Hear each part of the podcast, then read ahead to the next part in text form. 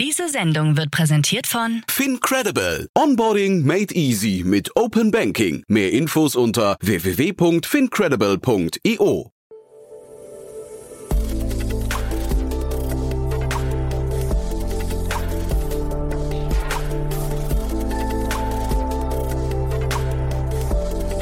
Startup Insider Daily. Interview. Herzlich willkommen zurück zu Startup Insider Daily. Mein Name ist Jan Thomas und wie vorhin angekündigt, Christoph Hartmann ist bei uns, der Co-Founder und CTO von Mondo.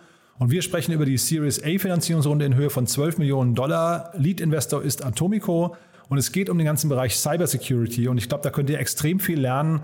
Das Unternehmen verfolgt einen ziemlich spannenden Ansatz, ist schon auf zwei Kontinenten unterwegs und hat auch eine sehr, sehr abgefahrene Geschichte, finde ich. Also von daher, ich freue mich, wenn euch das gefällt. Wenn dem so sein sollte, bitte empfehlt uns weiter. Ihr wisst ja, wir freuen uns, wenn immer mehr Leute diesen Podcast hier entdecken. Wahrscheinlich habt ihr auch ihr in eurem Bekanntenkreis irgendwelche Startup-Enthusiasten, Menschen, die sich für die Digitalszene interessieren oder die einfach nur Lust haben, mal was über neue Geschäftsmodelle zu hören. Erzählt ihnen das gerne weiter und in diesem konkreten Fall, vielleicht kennt ihr sogar jemanden, den das Thema Cybersecurity interessiert.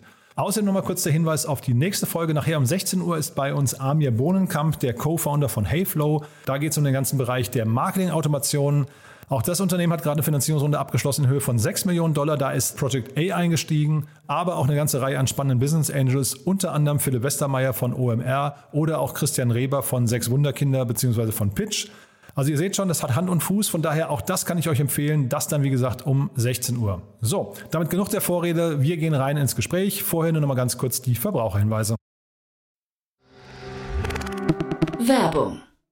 Hi, hier ist Nina aus dem Content-Team von Startup Insider. Vielleicht hast du es ja schon gehört, wir haben endlich neben unserem Hauptkanal Startup Insider nun auch separate Kanäle für unsere verschiedenen Formate eingerichtet. Wenn du zum Beispiel nur unser tägliches Nachrichtenupdate Startup News hören möchtest, kannst du ab jetzt ausschließlich den Startup News Kanal abonnieren. Gleiches gilt für Investments und Exits, Startup Spotlight und alle anderen Formate, die zukünftig kommen werden. Die volle Ladung Startup Insider, also alle Formate, gibt es natürlich weiterhin hier auf dem Hauptkanal. Also, um die einzelnen Kanäle zu abonnieren, besuche jetzt startupinsider.de/slash insider. Wir sehen uns auf deinem Lieblingskanal. Startup Insider Daily. Interview. Ja, dann freue ich mich sehr. Christoph Hartmann ist hier, Co-Founder und CTO von Mondu. Hallo Christoph. Hallo Jan. Ja, freue mich sehr, dass du da bist und wir sprechen über den ganzen Bereich der Cybersecurity vor dem Hintergrund einer, ja, einer doch, finde ich, sehr bemerkenswerten Runde mit Atomico, ne? Auf jeden Fall. Ja. Atomico ist super spannend. Ja. Wir sind super happy, mit denen zusammenzuarbeiten. Die äh, stehen in dem, in dem Ruf, sehr picky zu sein. Was hat die denn von euch begeistert? Das, äh, ich glaube, das kann ich bestätigen. Ähm, also es war, Atomico hat sich natürlich äh, mit uns schon etwas länger beschäftigt, in Form von, dass sie sehr früh uns, äh, uns äh, gefunden haben und auch äh, über lange Zeit mit uns geredet haben. Und ähm, die, das Spannende ist, glaube ich, unser Ansatz. Also wie gehen wir, äh, wie betrachten wir Security in der Welt? Wir haben äh, beobachtet schon in der ganzen Zeit, wo wir auf dem, äh, auf dem Markt arbeiten, dass viele Security-Produkte erst äh, starten, wenn man, wenn es schon zu spät ist. Ich vergleiche das ganz gerne mit einem Formel-1-Rennen. Wenn, wenn das Auto kaputt ist, das Safety Car rausfährt, dann ist das extrem wichtig, dass man das Safety Car hat, aber es ist viel, viel zu spät. Man muss halt schon viel früher ansetzen und schon bei der Konstruktion des Autos wissen, okay, was muss ich alles betrachten, was kann auf der Rennstrecke passieren und das, und das dann halt schon früh in im Engineering einplanen. Und der zweite Teil ist dann eben auch, wenn man, wenn man auf der Strecke ist, dass dann gehen auch Sachen kaputt, aber dann hat man einen Pitstop und der ist halt sehr kurz. Da muss man ja genau wissen, was macht man in dem Pitstop, was sind die kritischen Sachen, was sind die nicht so kritischen Sachen und da helfen wir. Und ich glaube, dass das äh, bei dem bei, dem, bei der Zunahme von Ransomware zum Beispiel und automatisierten Attacken heutzutage einfach wichtig ist, dass man das äh, Security by Design einfach direkt in, in die Produktentwicklung mit einbauen kann. Ja, also wir, wir haben ja auch hier einen täglichen Newsletter und auch in den Nachrichten hier im Podcast bringen wir jeden Tag, glaube ich, fast Meldungen über Ransomware-Angriffe, über Lösegelder. Jetzt gerade äh, gestern, also äh, oder am Wochenende war Schwerin liegt, glaube ich, lahm, gerade die Verwaltung, weil sie angegriffen wurden. Mhm. Ähm, das heißt, solche Dinge nehmen ja gerade zu. Zeitgleich würde ich aber sagen, dass die meisten Unternehmen vermutlich ja nicht in, äh, also das Thema Cybersecurity nicht von, äh, von Anfang an mitdenken, sondern eher in diesem Pitstop-Modus sind, dass man sagt, naja, mal ganz kurz, aber eigentlich wahrscheinlich nicht die Hauptaufmerksamkeit, äh, weil das Unternehmen muss erstmal aufgebaut werden und man muss das Geschäftsmodell pflegen und so weiter und so fort. Äh, siehst du das auch so? Also ist da einfach ein grundsätzlicher Architekturfehler in der Gedankenwelt einer äh, von Organisationen?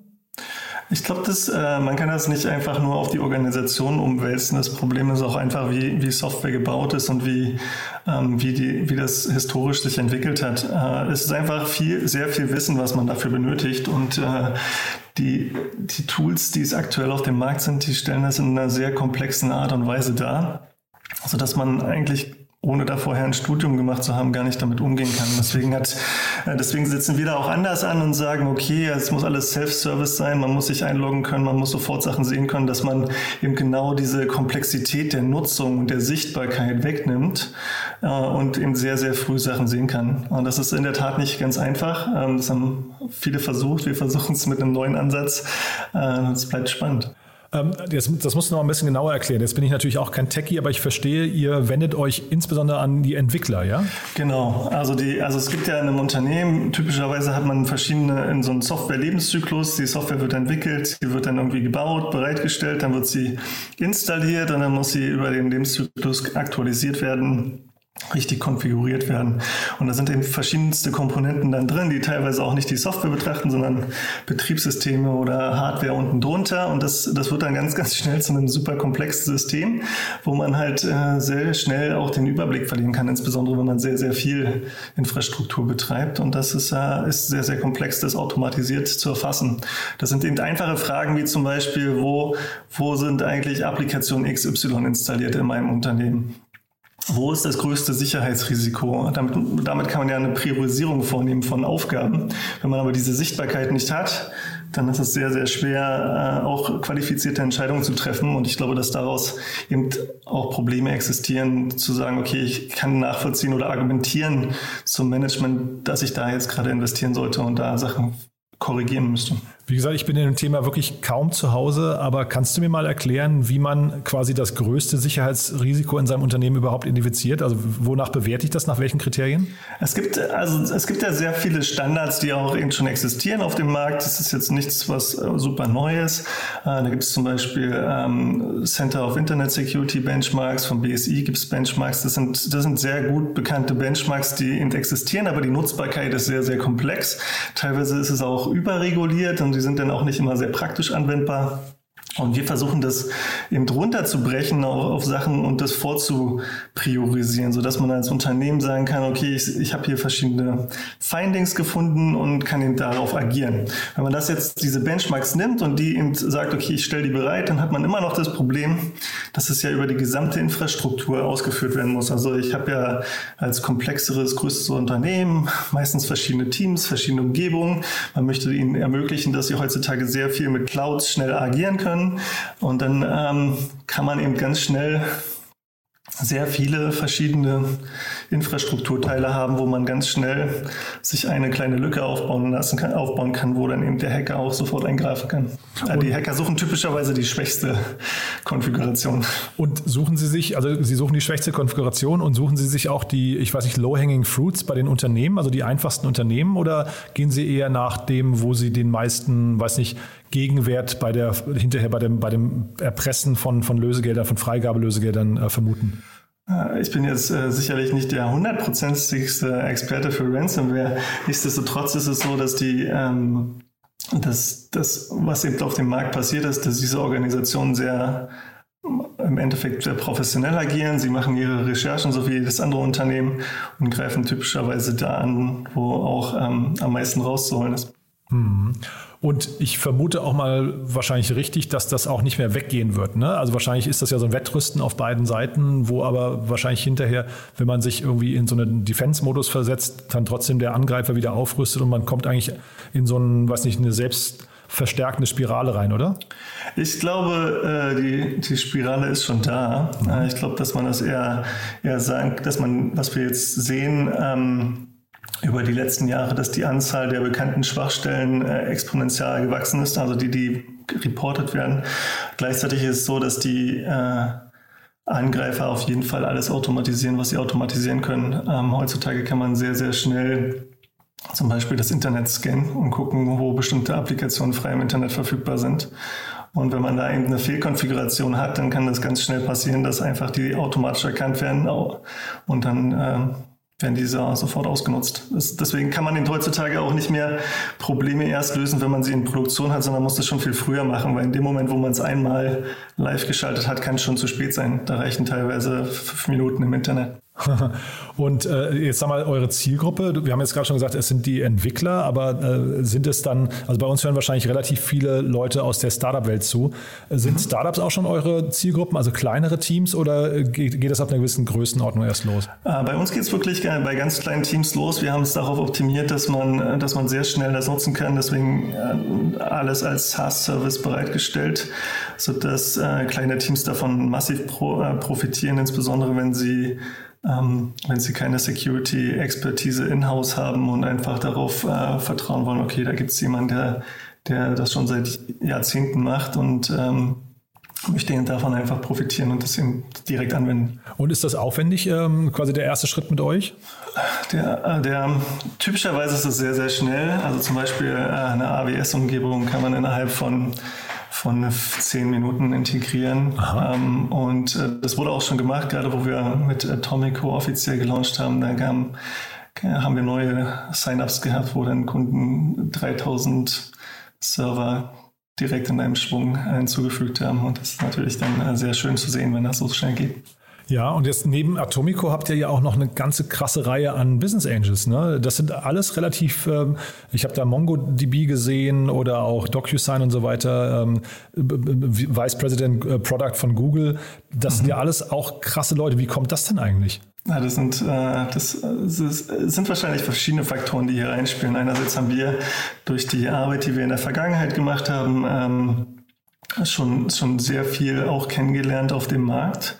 Ähm, gleichzeitig ist so natürlich, dass unsere, unsere ähm, Investoren Atomico, First Mint Capital und System Bond uns natürlich auch geholfen haben, äh, super Connections dazu noch aufzubauen. Und was versprecht ihr euch von diesen Business Angels? Ähm, wir haben sehr stark darauf äh, fokussiert, erstens eine Diversität bei unseren Dis Business Angels zu haben, sodass wir ähm, Männer, Frauen, kulturellen Background, dass sie sich äh, gut ausgleichen, sodass wir da sehr, sehr viel Feedback bekommen.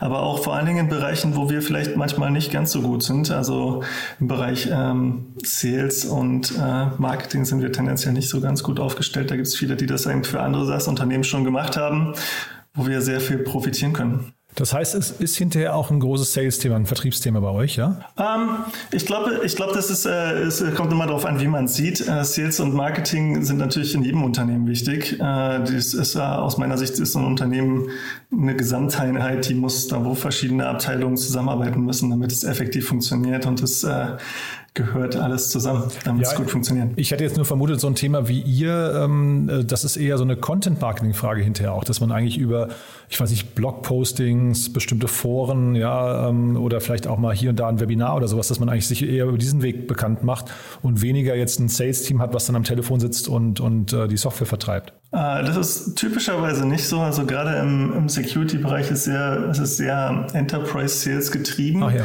Ähm, es ist halt noch sehr, sehr klassisch im Umgang. Das, äh, das machen wir auch anders. Deswegen sagen wir, ist gar kein Problem. Man kann es einfach selber ausprobieren, sich einloggen, testen, ohne dass man jetzt mit uns sofort reden muss.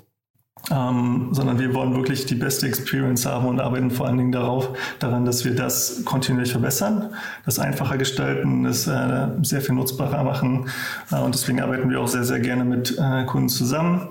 Und im, im nächsten Schritt bauen wir eben auch eine bauen wir unsere Community aus, wo wir Informationen frei teilen, wo es eben darum geht, wie genau wie funktioniert zum Beispiel Ransomware, äh, wie funktionieren solche Attacken, dass man, dass wir sowas auch nutzen, um, um eben auch Wissen äh, aufzubauen und zu verteilen.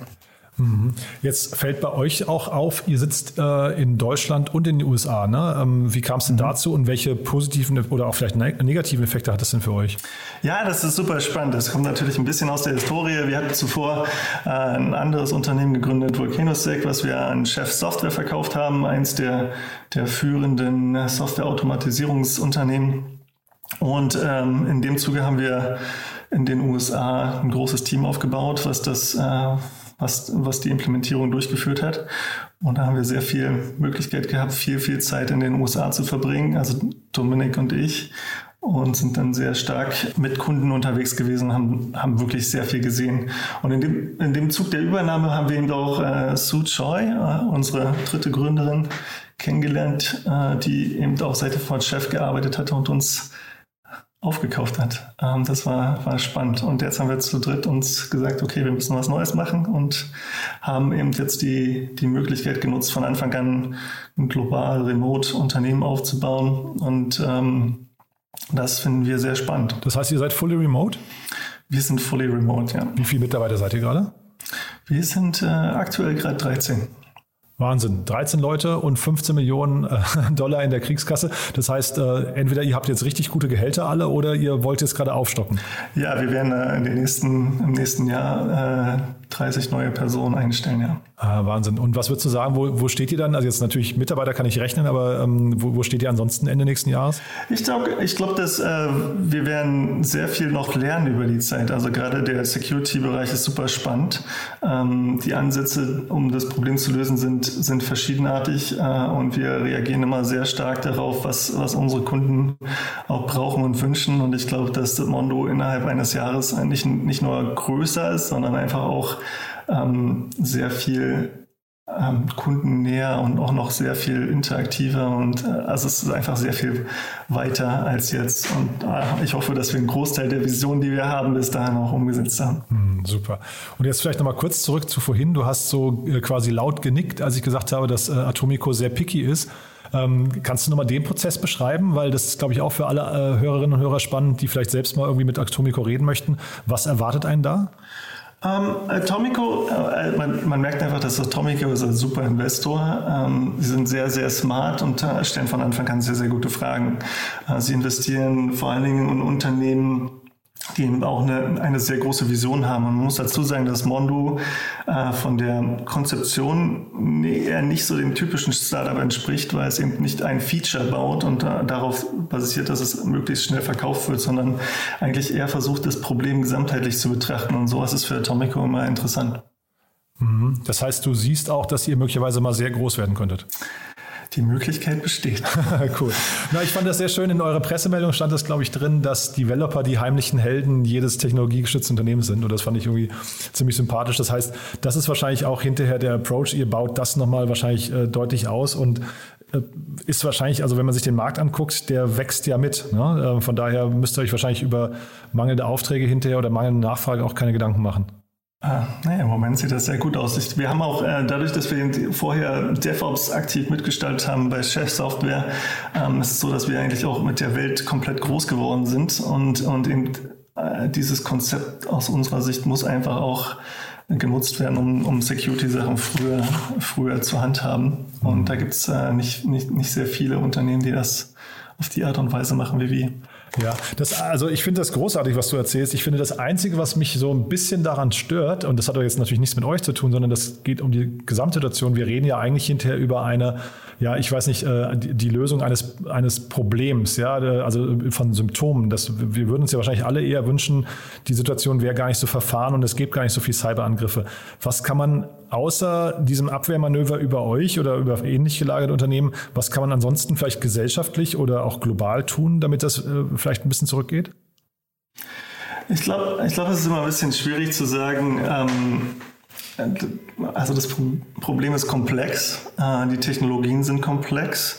Ähm, wir haben einerseits einen hohen Grad an Automatisierung, einen hohen Grad an verschiedenen Technologien, die auf dem Markt entstehen. Insbesondere hatten wir viele Technologien, die neu entstanden sind in den letzten zehn Jahren, wo gedacht wurde, dass man vorhandene Technologien ersetzt und sie einfacher macht, ähm, was nicht passiert ist, weil einfach festgestellt wird, okay, es gibt für verschiedenste Anwendungsfälle verschiedenste Technologien. Das heißt, es bleibt erstmal eine Komplexität erhalten, die die, die, wird auch nicht weggehen und die wird aus meiner Sicht eher zunehmen in den nächsten Jahren. Die Frage ist eher, wie geht man mit der Komplexität um und wie managt man diese Komplexität? Wie kann man äh, darauf aufbauen, zum Beispiel eine, eine, Intelligence auf seiner, auf seiner Komplexität durchführen, sodass man sagt, okay, ich, ich verstehe, was da passiert. Und ich glaube, dass diese Einsichten vor allen Dingen fehlen. Deswegen sind, ist, es, ist es schwierig zu sagen, da ist ein gesellschaftliches Problem. Ich denke, dass das äh, vielen, vielen Personen und vielen Unternehmen ist das Risiko bekannt. Sie verstehen auch, was, was, ähm, passiert auf dem Markt. Allerdings ist die Frage immer, wie kann man damit effektiv umgehen? Und äh, ich glaube, dass da die Technologie in den letzten 10, 10 15 Jahren nicht so viel äh, beigetragen hat, um das gerade im Security-Bereich voranzutreiben. Ja, zumal ja wahrscheinlich jetzt zwei Faktoren noch kommen. Ne? Das eine ist ja quasi Prozessorengeschwindigkeit. Ne? Jetzt kommt irgendwie Quantencomputing. Und dann hast du auf der anderen Seite wahrscheinlich das Thema KI nochmal, die auch irgendwie äh, rasant zunehmen. Sind das so die beiden wichtigsten Faktoren, die dafür sorgen werden, dass das eigentlich gar nicht mehr weggehen kann?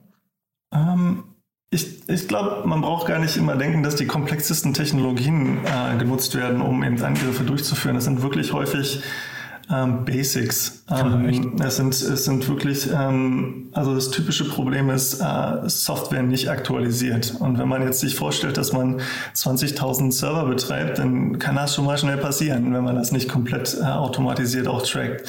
Das nächste ist, dass man einfach auch sagt, okay, es sind, äh, sind ganz viele bekannte Sicherheitsprobleme äh, in, in Softwarekonfigurationen, die sind bekannt, die sind auch schon seit 10, 15 Jahren bekannt, die man, wie man die richtig konfigurieren müsste. Und die wurden, werden aber trotzdem nicht umgesetzt. Also auch typischerweise, gerade wenn man, wir haben viel mit Pentestern zusammengearbeitet, um zu gucken, wie, was sind typische Angriffsszenarien, wie, wie, was passiert häufig bei Unternehmen, wie sieht die, wo sind die größten Angriffsflächen und es passiert immer das Gleiche, dass, dass ganz typischerweise die Basisprobleme existieren und wir, wir brauchen also nicht denken, dass, dass die Hacker im Moment AI brauchen, um einzugreifen. Ähm, sie können halt mit ganz einfachen Methoden. Das ist wie wenn ich ein Haus habe und die Tür hat sehr viele Schlösser, aber das Fenster ist offen. ja, dann geht man einfach durchs Fenster rein. Ja. Und so muss man sich das vorstellen. Und deswegen ist es auch so komplex, weil man muss, wenn man ein Fenster offen hat, dann reicht es dem Angreifer, der wird immer da durchgehen. Hm, ja, äh, und vielleicht jetzt noch zum Schluss, ohne Menschen Angst zu machen, aber jetzt, ich habe ja vorhin gerade gesagt Schwerin und es gab ja auch neulich schon andere Fälle, wo irgendwelche Behörden lahmgelegt wurden. Wie sicher ist denn die deutsche Infrastruktur an sich? Also ist denn der deutsche Staat auf Hackerangriffe im großen Stil vorbereitet? Äh, ich glaube, dazu kann ich äh, nicht viel sagen. Also nee. das, das, ich kenne mich dazu schlecht aus, wie der deutsche Staat das aufgesetzt hat. Okay, aber das ist jetzt nicht, du liegst nicht nachts wach und denkst, oh mein Gott, äh, da gibt es irgendwie äh, ne, also zu viele, zu viele offene Fenster, um in deinem Beispiel zu bleiben. Ich, ich glaube, das ist einfach, egal ob es jetzt der deutsche Staat ist oder ein, ein, Unternehmen oder egal wo auf der Welt, dass die Probleme sind überall die gleichen. Mhm. Ähm, man, man sieht es in den USA, man sieht es in, in China, man sieht es in Russland, überall werden Sachen angegriffen. Und das, äh, ich glaube, dass das Problem einfach universell ist und ähm, man, man kann eben nur dagegen was tun, indem man äh, das visibel macht, die Information verständlich macht. Und ähm, ich glaube, Angst, Angst hilft nicht, sondern die Frage ist, wie geht man einfach damit um? Also man weiß jetzt, da ist ein Problem und jetzt muss, dann ist die Frage, okay, was kann ich tun? Und äh, ich, ich würde jetzt ganz gerne mal die Angst wegnehmen und sagen, okay, die Angst macht uns ja handlungsunfähig.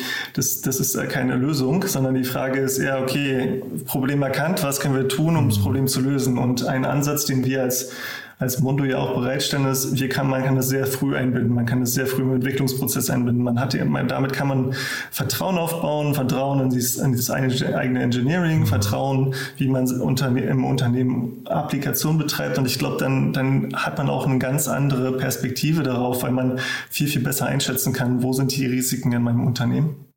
Und äh, das ist eigentlich der Ansatz, den wir verfolgen. Ähm, wir, wollen, wir wollen Unternehmen helfen, besser zu werden ähm, und, und weniger darauf basieren und zu sagen, okay, da, da, wenn du nichts machst, hast du, musst du Angst haben. Das ist, das ist aus unserer Sicht keine Lösung. Ja, nee, also wie gesagt, ich will jetzt auch gar nicht dazu tief reingehen. Ich hatte nur, weil du vorhin auch gesagt hast, man muss im Unternehmen so ein bisschen priorisieren, wo sind eigentlich die größten Angriffsflächen und die größten, äh, vielleicht auch hinterher äh, Hebel.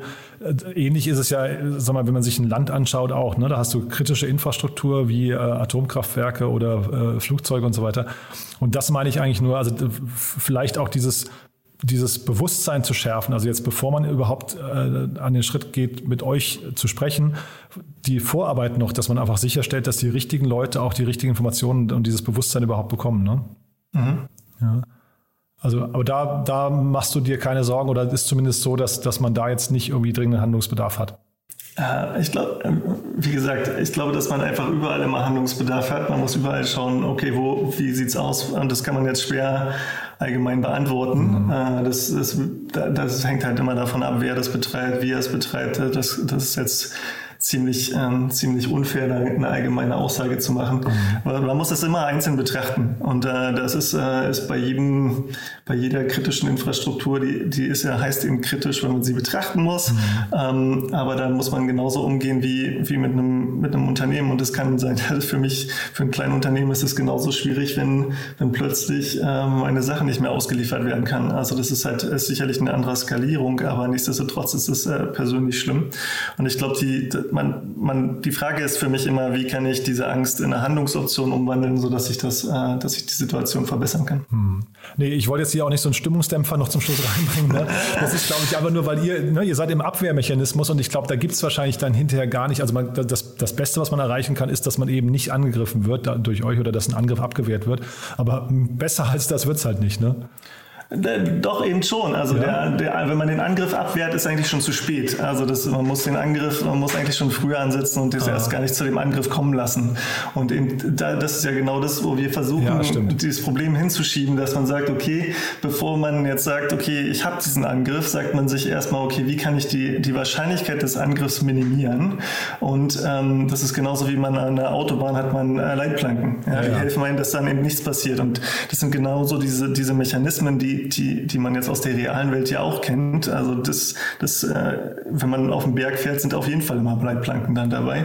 Ähm, und, und das kann man eben auch für Software tun. Und wir, wir glauben, dass das einfach hilft, wenn man, wenn man diese Leitplanken hat, man weiß, wo lang man fährt, man weiß, wo man sich bewegen kann und dann ist die, ist die Wahrscheinlichkeit, dass man ein sicheres System baut, auch einfach viel, viel höher. Ja, ja, cool. Nee, da hast du recht, dann gibt das, das einem auch wieder so ein Urvertrauen zurück, ne? weil vielleicht das, was ich jetzt gerade gesagt habe, klang vielleicht fast ein bisschen zu, zu panisch und zu ängstlich.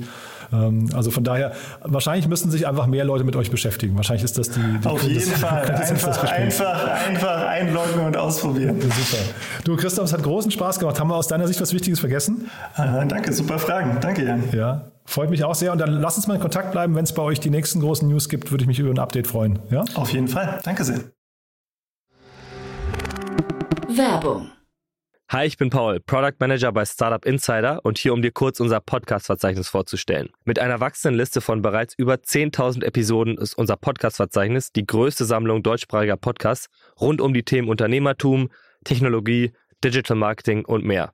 Nutze jetzt die verschiedenen Filter, um Podcasts zum Beispiel nach ihrem Themenschwerpunkt, Gästen oder Erscheinungsdatum zu sortieren, damit du genau das findest, was dich interessiert. Also, wenn das was für dich ist, dann besuche jetzt ganz einfach unsere Plattform auf startupinsider.de/slash insider. Startup Insider Daily, der tägliche Nachrichtenpodcast der deutschen Startup-Szene. So, das war Christoph Hartmann, der Co-Founder und CTO von Mondo. Vielen Dank nochmal, Christoph. Ich fand es super spannend, muss ich sagen. Und ich freue mich natürlich auch, wenn wir da dranbleiben. Ist ja wirklich ein sehr, sehr spannendes Unternehmen und leider ein Markt, der ja wahrscheinlich nicht kleiner wird. Kurz nochmal der Hinweis auf nachher. Um 16 Uhr geht es hier weiter mit Armin Bohnenkamp, dem Co-Founder von Heyflow. Das ist ein sehr spannendes Unternehmen aus Hamburg. Sieben Leute nur und haben trotzdem sechs Millionen Dollar eingesammelt. Wie das geht und was dahinter steckt, das dann, wie gesagt, um 16 Uhr. Ich würde mich freuen, wenn wir uns wieder hören. Bis dahin, euch noch einen wunderschönen Tag und ja, hoffentlich bis nachher. Ciao, ciao.